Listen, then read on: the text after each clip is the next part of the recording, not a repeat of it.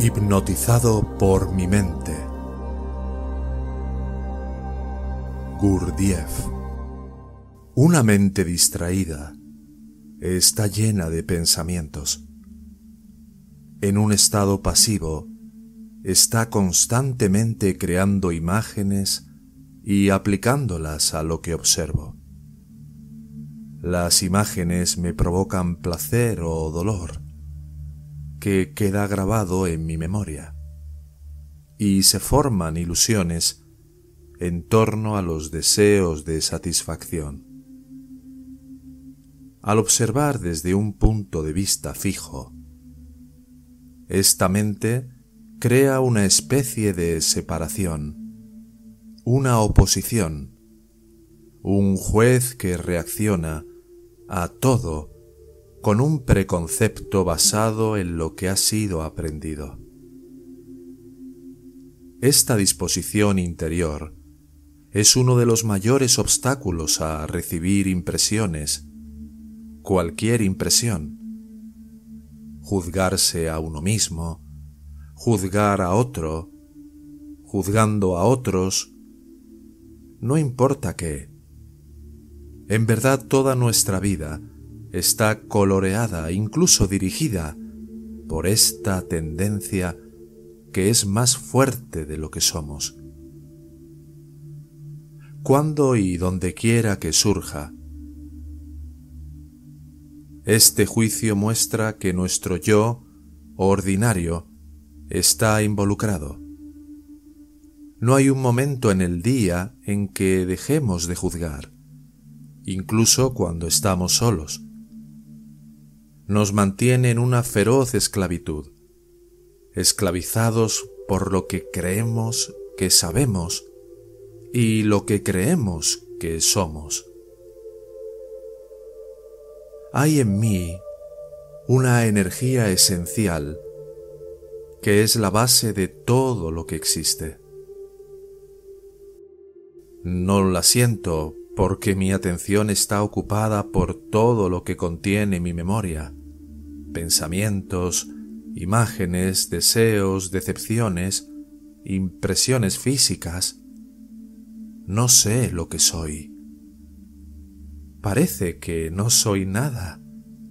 Sin embargo, algo me dice que mire, que escuche, que busque seria y realmente. Cuando trato de escuchar, veo que me detienen pensamientos y sentimientos de todo tipo. Escucho mal. No estoy lo suficientemente quieto para oír, para sentir. Lo que deseo saber es más sutil. No tengo la atención que es requerida. Todavía no he visto la diferencia entre una atención fija viniendo de una sola parte de mí mismo y una atención libre apegada a nada, retenida por nada, lo que involucra a todos los centros al mismo tiempo. Mi atención habitual está atrapada en una parte. Por ejemplo, pienso sobre lo que estoy sintiendo y mi pensamiento responde en mi lugar. Respondo con un conocimiento que no es verdadero, no un conocimiento inmediato y espontáneo. Los pensamientos son meramente la expresión de lo que está almacenado en mi memoria, no revelaciones de algo fresco y nuevo. Este pensamiento está encerrado en un espacio angosto dentro de mí mismo, siempre preocupado. Detiene mi atención en este espacio, aislado del resto de mí, de mi cuerpo y sentimiento. Con mi atención continuamente proyectada de un pensamiento a otro, de una imagen a otra, en una corriente que fluye, permanezco hipnotizado por mi mente. Estos pensamientos y todos mis deseos afectos, miedos, están conectados solo por hábitos o apegos que se vinculan entre sí uno con el siguiente. Mi atención está atrapada en esta corriente. Nunca me di cuenta completamente de que me lo habían dado para otro propósito. ¿Podría mi mente estar en silencio en su percepción? ¿Podría percibir sin reconocer y sin nombrar? Es decir, sin separarme y ser alguien. ¿Quién mira, juzga y sabe? Para esto necesitaría una atención, una atención nunca separada de lo que observa. Permitir la experiencia total sin excluir nada. Es sólo cuando yo no excluyo nada que soy libre de observar y comprender por mí mismo.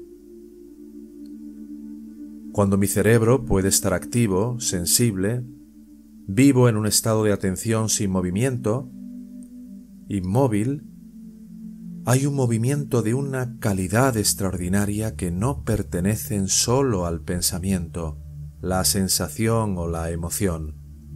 Es un movimiento completamente diferente que conduce a la verdad, a lo que no podemos nombrar, y la atención es total, sin distracciones.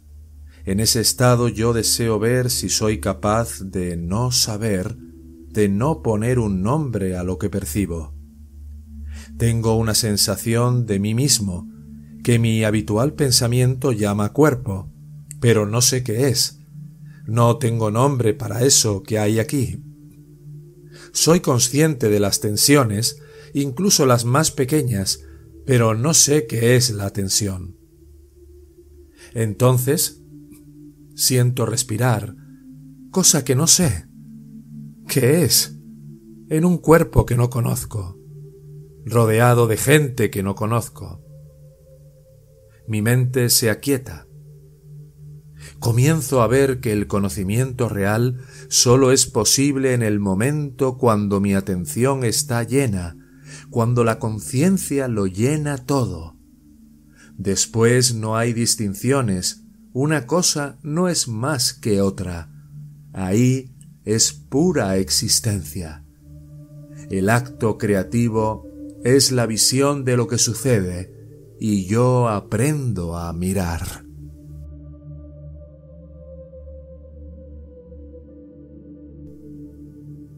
Si quisieras dar un salto cuántico en tu camino espiritual, escríbenos a hola arroba yo soy tú mismo.